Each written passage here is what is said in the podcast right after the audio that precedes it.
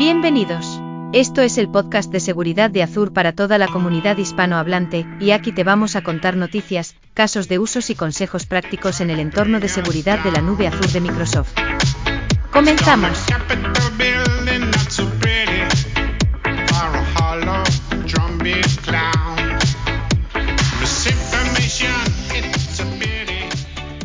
Muy buenas, bienvenidos nuevamente al episodio número 5 del podcast de seguridad de Azure.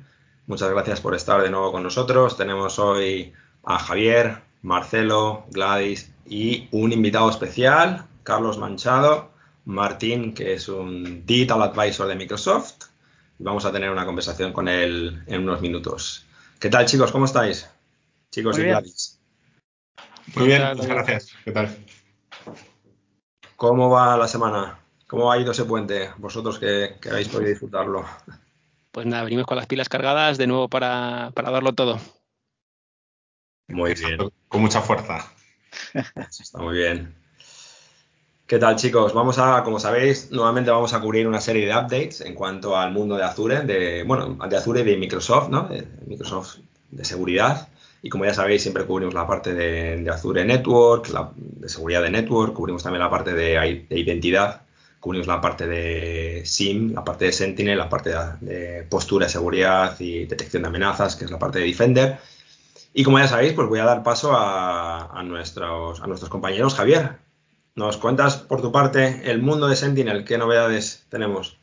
Perfecto, David, muchas gracias. Pues como siempre, el mundo de Sentinel con muchos temas de los que hablar. En un mes eh, salen un montón de nuevas eh, features en, preview privada y en preview pública. Os voy a contar unas pocas nada más, ¿vale? Cuatro, cuatro puntos. Lo primero es que eh, nuestra parte, la integración que tenemos en Sentinel con Threat Intelligence está ya en disponibilidad general.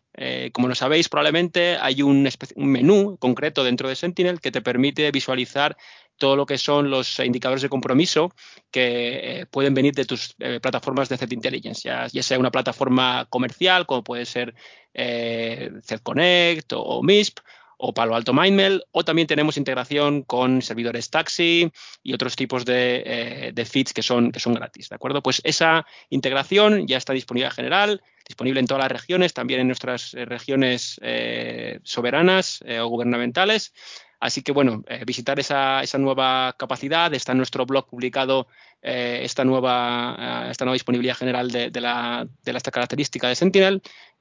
muy interesante, lo usan muchísimos clientes y además tenemos un montón de contenido que viene con el propio producto que es capaz de mirar a todos esos indicadores de compromiso y ser capaz de detectar posibles ataques o posibles ocurrencias de esos IOCs. ¿De acuerdo?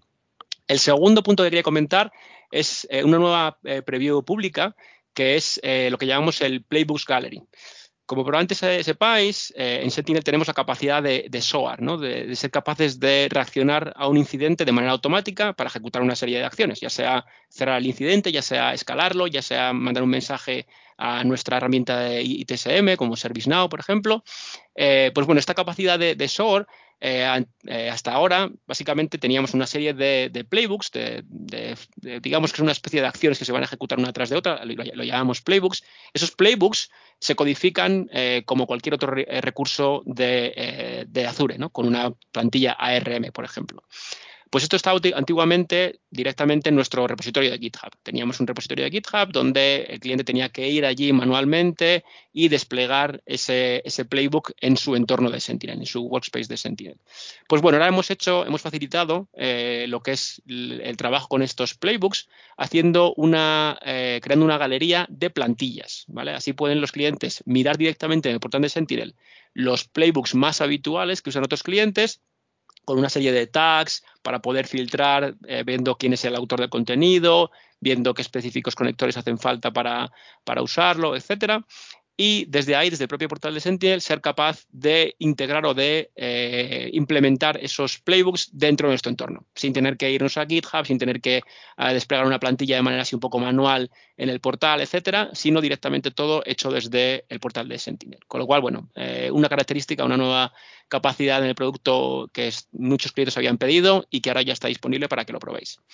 La tercera cosa que quería comentar es un simulador de anomalías. Como sabéis, en Sentinel tenemos una serie de reglas que están basadas en Machine Learning y hasta ahora era difícil, digamos, eh, comprobar o demostrar si estaba funcionando o no esas anomalías. ¿no? Están basadas en Machine Learning, con lo cual se basan en unos logs que tú estás ingestando en el workspace y no sabes muy bien si está la, regla realmente habilitada o no, si no hay ningún evento que, salte, ¿no? ningún incidente que salte sobre esos eh, contenidos. Con lo cual ahora tenemos un simulador que te ayuda a eh, lanzar esa, anomalía que genera un incidente y así poder ver que tu entorno está funcionando correctamente. También echarle un vistazo, también está en nuestro eh, blog de Sentinel. Y lo último que quería comentar es un nuevo proyecto de nuestro amigo que ya estuvo aquí en, nuestro podcast hace unas semanas, eh, Roberto Rodríguez. El proyecto se llama Cloud Katana. ¿vale? La idea es, ser capaces de automatizar eh, los assessments de seguridad de nuestro entorno cloud u on-prem. ¿vale? Es una herramienta que se basa en, en nuestro servicio serverless en Azure, que se llama Azure Functions, con lo cual no tienes que preocuparte de hacer ningún, eh, de ni hacer el setup de ninguna máquina virtual, ni ninguna infraestructura, ni nada por el estilo, sino que todo está eh, ya desplegado a través de un, de un, sistema serverless y tú lo que haces directamente es definir en un fichero YAML los diferentes tests que quieres hacer a tu infraestructura, eh, puede ser eh, simular un determinado ataque, un determinado eh, comportamiento, etcétera, y esa plataforma serverless se, se, encarga de ejecutar ese ataque, ¿vale? Ni sin necesidad, como os digo, de tener que crear ninguna infraestructura adicional ni nada. Tú pones simplemente qué test quieres hacer y Cloud Katana se encarga de, ejecutarlo contra eh, la máquina de destino. ¿De acuerdo? Así que bueno, también un proyecto súper interesante, como siempre, de, Roberto Rodríguez. Eh, echarle un vistazo que seguro que será de ayuda. Y nada más por mi parte, David, back to you. Genial, Javier, muchas gracias. Como siempre, súper interesante en el mundo de Sentinel. Marcelo, ¿qué nos cuentas del mundo de la identidad? Ahora sí se me oye, ¿no? Perfectamente. Vale, vale. Nada, primero que, interesante, ¿no? Cómo estamos invirtiendo en Sentinel, al margen de lo que decía Javier recién. Eh, bien, eh, a ver, hoy voy a contar algo que no es precisamente una novedad, como suele ser habitual en nuestros podcasts, sino que voy a hablar de algo que hasta ahora no, no he hablado, y es de nuestra solución de identidad para el mundo del consumer, ¿sí? que básicamente es Azure Active Directory B2C. Eh, como nunca hablamos de este tema hasta ahora, lo que voy a hacer es simplemente comentar un poco una introducción. Es algo que, ya existe hace varios años, eh, pero claro, como, nos estamos enfocando siempre en, lo que es el mundo corporativo, sí que creo que es interesante, dado que cada vez se está viendo más, demanda, comentar un poco de qué se trata, junto con alguna experiencia, por supuesto, sin dar, nombres, pero una muy interesante que tuve la semana pasada. Muy bien, lo primero es, eh, bueno, comentar de qué se trata Azure Active Directory B2C. Eh, a pesar de que, eh, que, se llama Azure Active Directory en parte, es lo único que tiene en común con, con, Azure Active Directory, sí, con el empresarial, el corporativo. Porque B2C, para empezar, es una solución completamente separada de Azure Active Directory que hace básicamente las funciones de proveedor de identidad como Active Directory, digamos, de, Identity Provider, pero para todas esas aplicaciones que nosotros querramos integrar de cara al mundo de consumer. ¿sí? Esto es algo que eh, es muy interesante, pero eh, que no, quizás no aplica a cualquier cliente. ¿sí? Eh, digamos, esto lo veo más basado en muchas experiencias, lo veo más en, clientes de tipo retail o clientes de la industria del juego, deportes, sí, todo, todo lo que sea, o banca, tengo muchos clientes de banca, todo lo que ofrezca a los, a los usuarios finales, básicamente aplicaciones, bueno, aplicaciones para el usuario final, ¿sí? Eh, ¿Qué ofrece esto? Bien, básicamente lo que nos ofrece es la posibilidad de delegar la autenticación de nuestras aplicaciones en este servicio, previa integración, ¿sí? Y se ofrece una serie de flujos que son los más comunes. Eh, por ejemplo, el, eh, el registro de inicio de sesión, reseteo de contraseñas, edición de perfiles, un flujo que ofrece todas estas experiencias combinadas. Y también, como se trata de un framework, eh, todo esto es personalizable al 100%. ¿sí? Quiero decir, tenemos una serie de, de flujos predefinidos que son configurables a través del portal sin tocar una sola línea de código. O también, como digo, repito, es un framework, tenemos la posibilidad de eh, ir a más bajo nivel y eh, llegar a más mínimo detalle de esa experiencia a través de la cual va el usuario. ¿sí? Por ejemplo, si el usuario se registra eh, vemos cuándo le pedimos un segundo factor o qué tipo de segundo factor le pedimos, qué datos le pedimos para, para ese registro, qué hacemos con los atributos y demás.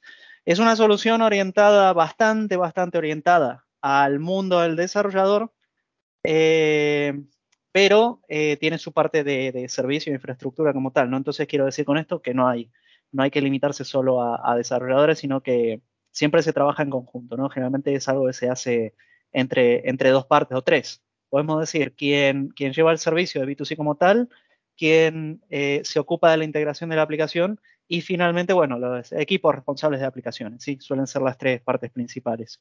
Em, y ya para comentar un poco de, sobre, sobre costes, es un servicio bastante, bastante económico, em, donde se ofrecen las primeros, los primeros 50.000 usuarios activos, que son aquellos que inician sesión al menos una vez al mes, sin ningún tipo de coste. Y a partir de ahí, bueno, se puede ver luego en los links que compartimos la calculadora eh, cuál sería el coste por, por usuario activo pero realmente es algo muy bajo. Y también algo positivo desde el punto de vista de seguridad es que se ofrece la integración con las mismas características que tenemos en, Azure Active Directory de eh, acceso condicional y Identity Protection. Eh, ¿Y qué tenemos? Como, como caso, digamos, más eh, relevante aquí en España, por ejemplo. Bueno, es un caso público, así que lo podemos mencionar. Es el caso de, de Real Madrid, con sus varios millones de, identidades consumiendo estas aplicaciones integradas con B2C. Em, podemos, es un claro ejemplo, si, si, vamos a la web del Real Madrid e intentamos registrarnos e iniciar sesión, ya veremos que básicamente todo lo que se vea detrás de esas opciones, como digo, de registro e inicio de sesión, en tanto en términos visuales como, como los flujos a través de los cuales van los usuarios luego, eso es B2C. ¿sí? El formulario que se rellena es B2C. Eh, si se pide un segundo factor, se resetea una contraseña, lo que sea que se haga dentro de la web del Real Madrid, eh, eh, a través de, quiero decir, de este tipo de experiencias, de los flujos que se ofrecen, es B2C. No nos daremos cuenta, o quizás, si, somos curiosos, podemos ver que en las URLs hay alguna referencia, pero, pero está bastante enmascarado, ¿sí? Así que, bien, a ver, como es un tema muy extenso, quería un poco comentar comentar esto, de qué se trata, eh, un poco de pricing, pero se verá más en detalle en la web de en la calculadora de pricing, la calculadora de costes. Y, ya haremos, ya hablaré más en los próximos podcasts, porque como digo, es un tema bastante, bastante extenso. Impresionante, Marcelo. Seguramente has abierto los ojos a mucha gente que nos está escuchando. Eso espero. a todos los futboleros y, oye, a los madridistas que nos estén escuchando también, vaya dos imágenes ahí juntadas de Microsoft y Real Bueno, quizá mejor seguimos hablando de, seguridad, ¿no? sí, claro. Muy bien. Eh, bueno, si queréis, cuento yo por mi parte qué updates tenemos también en el mundo de, en el mundo de la seguridad de Azure. Yo primero, antes de nada, quería, quería recalcar el hecho de que Microsoft acaba de anunciar, creo que ha sido hace uno o dos días, el, nuevo Digital Defense Report de este año, que es una visión, es un documento muy interesante realizado por Microsoft internamente, que lo que hace es dar una vista pública del, estado actual, lo que suelen llamar el, state, ¿no? el, estado actual del cibercrimen a nivel mundial, ¿no? y es un, da una serie de analíticas, una serie de datos, de estadísticas sobre, por ejemplo, el, precio medio pagado por alquilar kits de ransomware o bots, o por em, alquilar también eh, ataques tipo Distributed Denial of Service. Tiene mucho dato, mucha analítica, mucha métrica que es muy interesante a nivel global. También habla de los de las amenazas de los nation state, qué tipo de threats, qué tipo de amenazas son, cuáles son los más, los más digamos, famosos, por llamarlo de alguna forma, los, los más peligrosos. Luego también habla de lo que es hoy en día un ataque y un riesgo muy alto en cadena de suministro, en la parte de OT, también cómo proteger las cadenas de IoT la seguridad en el entorno híbrido, también cómo, cómo, está afectando el entorno híbrido por el tema del COVID y, qué tipo de riesgos y, ataques se están, se están viendo. Y luego también, que es muy interesante, cierra con una serie de, acciones recomendadas ¿no? y de lecciones aprendidas de capítulos anteriores del, de este reporte. A mí me parece un reporte muy, muy bueno, muy extenso, hay que dedicarle tiempo para leerlo bien, pero lo bueno es que es accesible, es público, es gratis y, la verdad que se pueden tomar bastantes, bastantes lecciones ¿no? y bastantes recomendaciones útiles. Luego, dejando este tema de lado, ya entrando más en lo que son updates de, seguridad de Azure, quería comentar pues una, nueva eh, capacidad de Azure Security Center, que es la integración con Defender para Endpoint y en concreto la parte de Threat Vulnerability Management, TVM, que les, lo solemos llamar.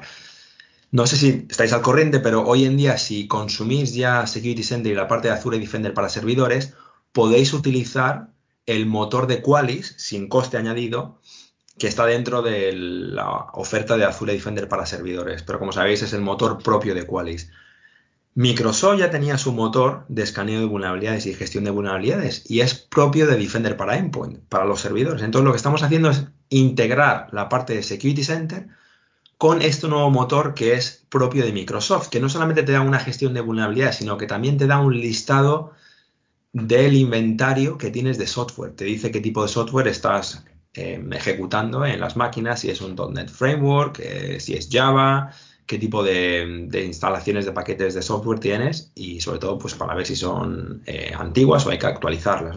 Está completamente integrado con la parte de Resource Graph, así que puedes lanzar queries también, utilizar dashboards y es una integración muy potente sobre todo porque la experiencia de Threat Vulnerability Management de Defender para Endpoint es muy buena. Es más completa en la, en la idea de que también puedes generar peticiones para remediar y tiene un workflow más completo que el que ya existía con Qualys, que estaba dentro de Security Center, ¿vale? Es una nueva capacidad que está ahora mismo en Public Preview.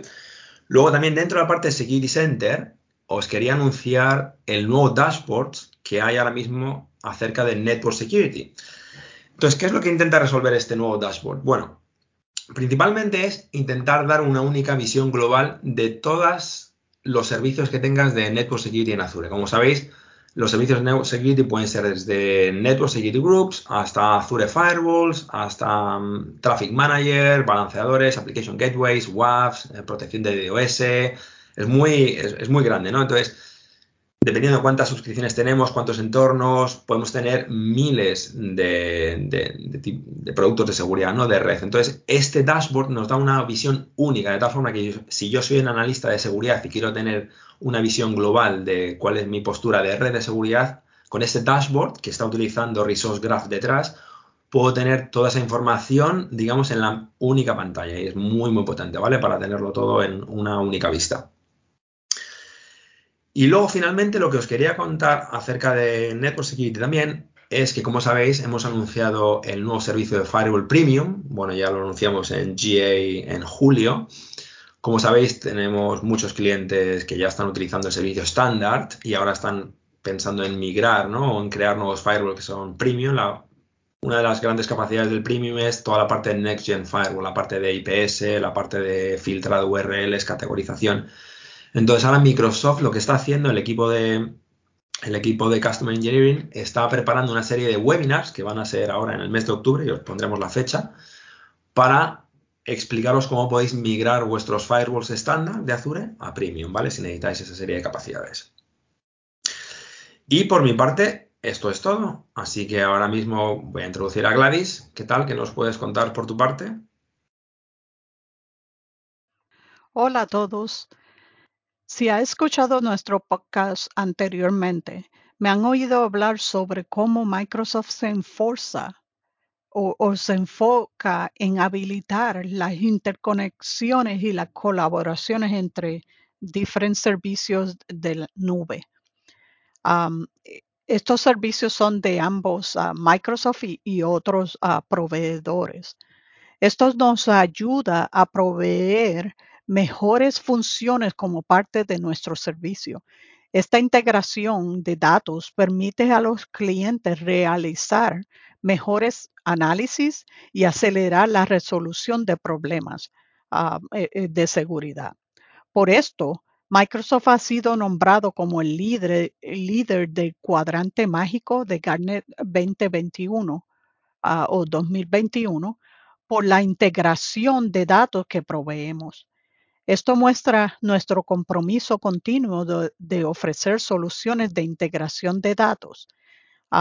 Hay, Microsoft tiene un blog que habla sobre el futuro de las capacidades analíticas que, que esta integración ah, e, este, provee y explica cómo Azure Synapse Analytics permite ingerir, explorar, preparar, transformar, administrar y servir datos que se pueden utilizar para proveer inteligencia empresarial y automatizar trabajos en una forma centralizada y segura. Les recomiendo a todos que eh, aprendan un poco sobre uh, Azure Synapse. Ah, yo estoy tratando de aprender mucho y le voy a proveer eh, en nuestro website un link al blog que habla sobre eh, el cuadrante, el Gartner 2021 de integración de datos y Azure Synapse. También quería informarles que a finales de agosto, Microsoft observó un ataque eh, de DDoS de 2,4 terabytes dirigido a un cliente de Azure localizado en Europa. Este ataque fue un aumento de 140% que cualquier evento volumétrico de red experimentado en Azure anteriormente. El tráfico se originó de, eh, alrededor de 70.000 fuentes localizadas en diferentes países. El blog, eh, eh, hay un blog que explica cómo se usó ráfagas de tráfico UDP muy cortas en duración y cómo la protección de DDoS de Azure pudo escalar para absorber el, mayor volumen de, las amenazas sin afectar negativamente el negocio de este cliente. Ah, la mitigación que me sorprendió mucho y, gratamente fue conocer que Azure asignó dinámicamente recursos que estaban más cerca de las fuentes del ataque. O sea, eh, el tráfico que se originó, por ejemplo, en Asia, Asia eh, eh, o Estados Unidos nunca llegó a la región del cliente, sino que se mitigó en los países de origen del ataque. Otra cosa discutida en el blog es cómo habilitar la protección de DDoS. Eh, DDoS eh, básico, uh, DDoS básico es incluido con todos los recursos de Azure y, protege esos recursos incluyendo a past services como Azure DNS. ahora, hay una protección mayor si usa DDoS estándar el cual añade disponibilidad garantizada, protección de costos, ah, informes de mitigación y muchos otros. So, les recomiendo que ah, vayan y lean sobre este ataque y vean eh, las diferencias entre eh, la, protección ofrecida en DDoS. Pues muy bien, Gladys, muchas gracias. Y nada, y ahora ya por fin vamos a introducir a nuestro invitado especial del episodio de hoy, Carlos Manchado Martín. Carlos, ¿qué tal? ¿Cómo estás? Muy buenas, David. ¿Qué tal? Muchísimas gracias por la invitación. A, ti, muchas gracias por estar con nosotros y contarnos tu experiencia. Y sé que has entrado en Microsoft hace unos meses, así que estamos encantados de que nos cuentes, bueno, primero de todo, tu rol en Microsoft, qué es lo que estás haciendo y sobre todo también me encantaría saber, Carlos, ¿Cómo ha cambiado tu perspectiva? ¿Cómo has visto Microsoft al entrar desde la parte del cliente o más eh, desde la parte externa y cómo tu visión ha, cambiado? ¿no? Pero cuéntanos, ¿cuál es tu rol y, qué es, lo que haces exactamente en Microsoft? Muy bien, pues eh, efectivamente, David, yo entré en Microsoft hace aproximadamente cinco meses, seis meses ya casi. Y, bueno, entré como Digital Advisor especializado en ciberseguridad. Entonces aquí mi rol consiste un poco en, entender las, necesidades y los problemas de los clientes eh, desde el punto de vista de seguridad de información, de ciberseguridad, de compliance y eh, bueno, ver qué encaje tiene dentro, bueno, pues de, todo el portfolio de soluciones, eh, arquitecturas y demás que, tenemos en, Microsoft, ¿no? Y, bueno, pues al final lo que es un poco el, asesoramiento, que bueno, al final pues lo hacemos muchos de, las, de los que conformamos esta bueno, pues, gran empresa, pero, pero todavía pues intentando acercarme un poquito más a, a las empresas, al negocio y luego pues eh, dándole un poco ese envisioning e, intentar mostrarles cómo se resuelven sus problemas eh, con las distintas plataformas o, soluciones que tenemos. Con lo cual al final es entender, encajar las piezas y, pintar esa transformación o esa singladura que deberían seguir pues para intentar resolver sus problemas. Muy interesante, Carlos. ¿Qué más te ha llamado la atención al entrar en Microsoft? ¿Hay alguna parte en concreto en cuanto, no lo sé, la tecnología o cómo estamos estructurados? Em, ¿Algo que puedas resañar? Mm, sí, pues mira, la verdad eh, es que era una cosa que ya se intuía de fuera, pero es la complejidad, o sea, la complejidad que tiene eh, Microsoft, es decir, las distintas funciones que hay, unidades, las interrelaciones que hay. Es una cosa que, bueno, pues de fuera se da la sensación, ¿no? Se aprecia, pues las distintas personas, roles que hay, que no llegas a entenderlo, pero una vez que entras aquí, a mí me ha costado y me está costando bastante todavía ver cómo, bueno, pues eso, cómo, cómo todo tiene un sentido, pero que, bueno, pues cada pieza tiene una forma y por qué encaja de una forma o, de otra. Y luego otro aspecto que me ha llamado muchísimo la atención eh, muy positivamente, que ya me lo imaginaba, ¿no? todo el mundo se lo puede llegar a imaginar en una compañía como esta, pero es la, bueno, pues la capacidad técnica de, muchas personas, o sea, los recursos que hay, humanos, por supuesto, a todos los niveles, pero sobre todo humanos, y la capacidad técnica que hay. Eh, o sea, yo realmente no había visto pipelines de DevOps hasta que entré aquí. O sea, es un poco fuerte lo que estoy comentando, ¿no? Pero digo, eh, bueno, pues que, vayan como, como, realmente, bueno, pues eh, la definición dice y como el concepto lo transmite, ¿no? Y, pues eh, te das cuenta realmente que aquí sí que esto es una empresa tecnológica en la que, bueno, pues detrás de todos los PowerPoint, por lo que empieza todo, y, las conversaciones a alto nivel y la estrategia, pues hay una tecnología que resuelve las cosas de manera, bueno, pues bastante eficiente. Te faltó decir algo sobre la complejidad, eh, los acrónimos, ¿no? Ah, bueno, sí, totalmente, Marcelo. Los acrónimos es algo. Además, yo es que hay un momento que los confundo, porque. Eh, bueno, bueno, o sea, es, y además los mezclas con los de otras compañías en los que has estado, pero bueno, aquí acrónimos hay absolutamente para todo. Yo al principio había conversaciones y decía, es que no me estoy enterando Mm, hay un 20%, un 30% que me estoy perdiendo porque no entiendo los acrónimos. Nada más. bueno, no lo sé, lo, he dicho un poco en el aire, ¿eh? lo he dicho ahí tirándome a la piscina. Y lo mejor es que algunos los cambiamos de año en año, ¿verdad? También. Cuando terminas de acostumbrarte a ellos. Totalmente. Eh, vamos, yo de hecho ya, ya, ha habido cambios. O sea, llevo aquí cinco meses y, se han cambiado un montón de, acrónimos. Pero bueno, eh, evidentemente cuando todo es así, es para, entiendo que es para mejorar y no vamos a tirar piedras sobre nuestro propio tejado, porque tiene que ser así y tiene sentido que sea así, ¿no? Pero vamos, es, yo soy muy, muy transparente. ¿eh? Nunca había vivido una experiencia de onboarding y he estado en distintas compañías y, complejas a nivel internacional y muy globales eh, como este. Es decir, realmente, bueno, pues, eh, aprendes mucho por la complejidad que tiene y por, bueno, pues, el monstruo que es Microsoft, ¿no?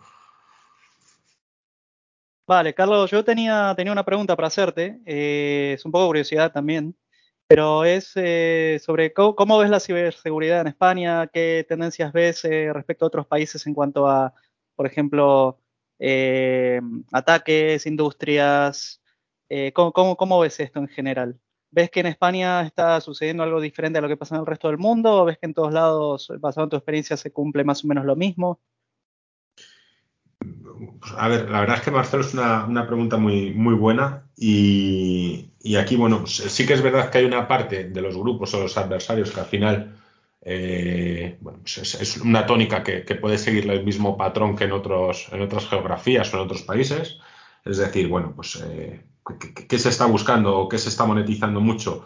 Bueno, pues al final eh, hay un escenario muy agresivo de grupos que buscan lo que es la doble extorsión, ¿no? Al final, pues la, la, exfiltración de, información y luego pues el cifrado de los eh, controles de dominio y demás, pues para dejar totalmente indisponible a la compañía y encima tener la, información o información que es crítica para el negocio, que incluso pueden ser datos personales, y apretarle con el regulador. Eh, con lo cual, pues ahí eh, yo creo que, es bastante parecido la forma de, monetizar, depende, habría que ver los distintos tres actos ¿no? y demás pero sí que sí un poco una, bueno, pues lo que he dicho antes, una misma tendencia, un mismo patrón.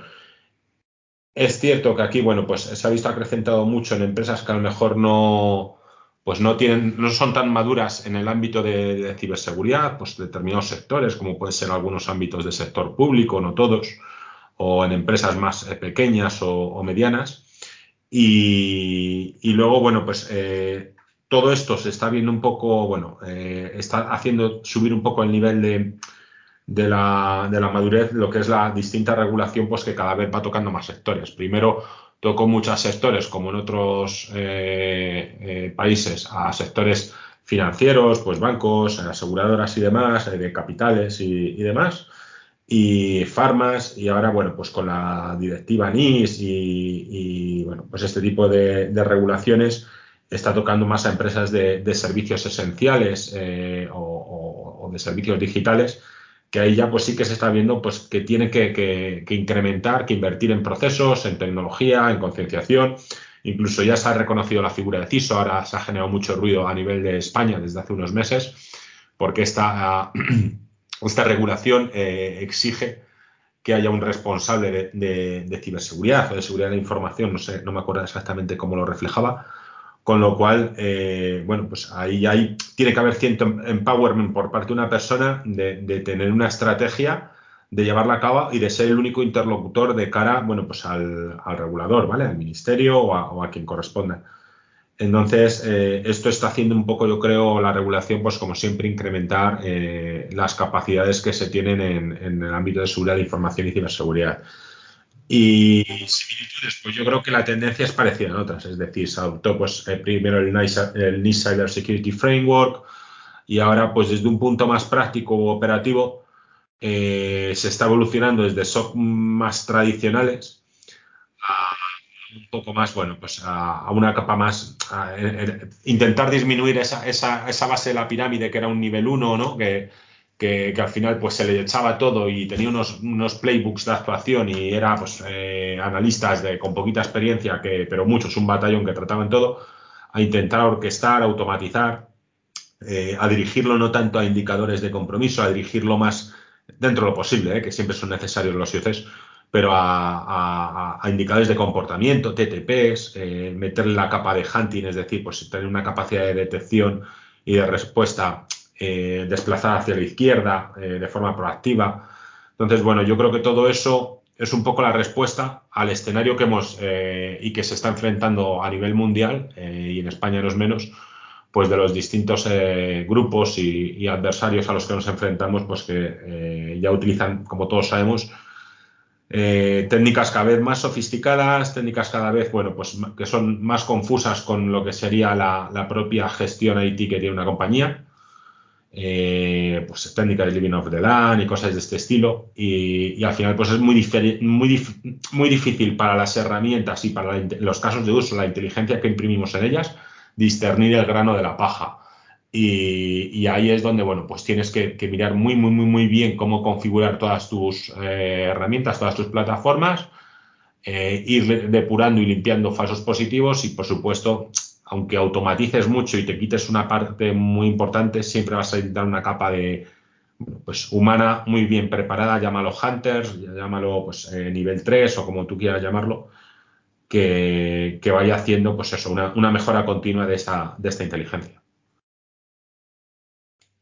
Vale, muy bien, muy claro, muchas gracias. Carlos, estaba pensando, basado en tu experiencia también fuera de, Microsoft, ¿no? En el lado del cliente nuestro, Me gustaría que nos comentaras un poco cuál, cuáles eran vuestras preocupaciones, ¿no? Esta, esta pregunta clásica que a veces se pregunta de qué es lo que a un CISO le despierta por la noche, ¿no? No le deja dormir. ¿Cómo, cómo intentáis mitigar esos riesgos? O si nos puedes dar una serie de ejemplos de casos concretos que, que realmente os preocupaban, ¿no? Que eran alto riesgo y que teníais que mitigar eh, urgentemente. Me gustaría saber un poco tu visión desde fuera de Microsoft. Sí, David, a ver, bueno, pues esta es una, una pregunta que al final la respuesta pues es casi hacer memoria, ¿no? Y mm, porque es verdad que cuando yo creo que estás en un puesto de responsable de, ciber en una, organización, pues hay determinadas cosas que no, determinadas amenazas que no te, o sea, no que no te dejen dormir, pero sí que, bueno, pues que, que temes eh, y que son miedos casi viscerales, ¿no? Y pues uno ya lo conocemos todos, ¿no? Lo que es el, llámalo ransomware operado por humanos o, o como lo, o ATP, eh, eh, bueno, APT, perdón, o, o como quieras denominarlo, pero al final, bueno, pues es que básicamente alguien comprometa tu, tu infraestructura, tenga acceso a tu red, eh, y de forma, bueno, pues silenciosa haga distintos movimientos, haga un reconocimiento de todos sus activos, incluso lleguen a saber qué proceso de negocio estás corriendo y, bueno, pues te cifre donde más te duelen, ¿no? Normalmente suelen ser los controles de dominio porque es al final lo que te produce una disrupción total de, de la compañía según la segmentación o, o, cómo lo tengas estructurada tu red, ¿vale? Pero que podría llegar a parar todo o al menos hasta determinados entornos. Y esa es una que yo creo que es el factor común de todos los CISOs. Dices, ¿cuál es tu peor pesadilla? Y dicen, oye, mira, que tenga un ransomware y que me cifren todo. A partir de ahí, pues un poco lo que hemos comentado antes. Si previamente te hacen una exfiltración, pues ya ni te cuento. Y si antes de la exfiltración encima te borran los, eh, el respaldo, los backups que tengas, si no tienes una tercera copia, pues ya es la triple extorsión. Eh, y si te hacen luego denegación de servicio, la, la, cuádruple, ¿no? Que, que, ha habido alguna vez que se ha, que el caso, por lo que tengo entendido. Eh, por otro lado, una cosa que a mí me preocupaba especialmente eran los usuarios privilegiados. Insiders, usuarios privilegiados. Bueno, usuario privilegiado, a lo mejor no tan privilegiado, pero que tiene mucho conocimiento, normalmente gente de IT o incluso si estás en una empresa industrial de OT, que tiene un conocimiento muy claro de la tecnología en la cual pues, está embebido el proceso de negocio en el cual está especializado y que tiene una capacidad de hacer daño muy, muy profunda. Es decir, que en un momento determinado, pues bueno, si, si quisiese, ya sea porque, bueno, pues tuviese una remuneración por parte de, de los malos, ¿vale? De alguna mafia o de lo que fuere, o porque tuviese algún problema con la compañía, si quisiese, sabría dónde tocar y dónde pinchar para hacer daño con relativamente poco esfuerzo, ¿no?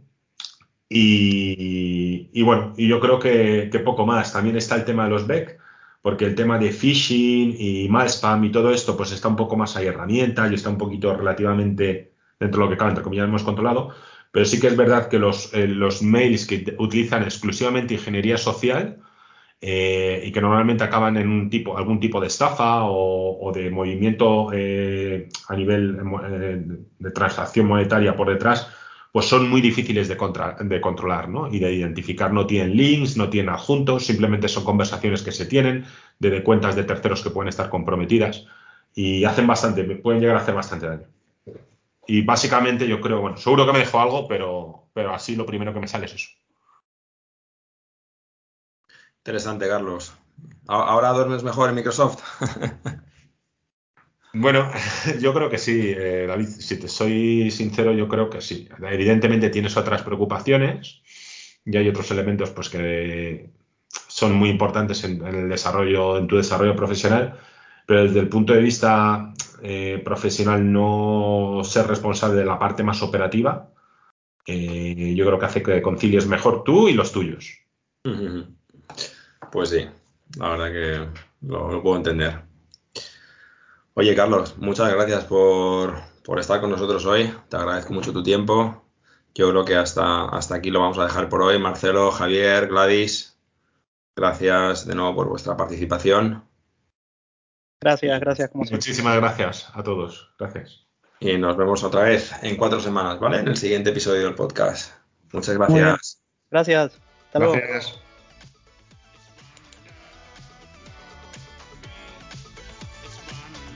Gracias por escuchar el podcast de seguridad de Azur. Podéis encontrar más información y las notas del episodio en nuestra web en adsecuritypodcast.net barra es. Si tenéis alguna pregunta, nos podéis encontrar en Twitter en Podcast Azurees. La música de fondo es de techmister.org y licenciada con Creative Commons License.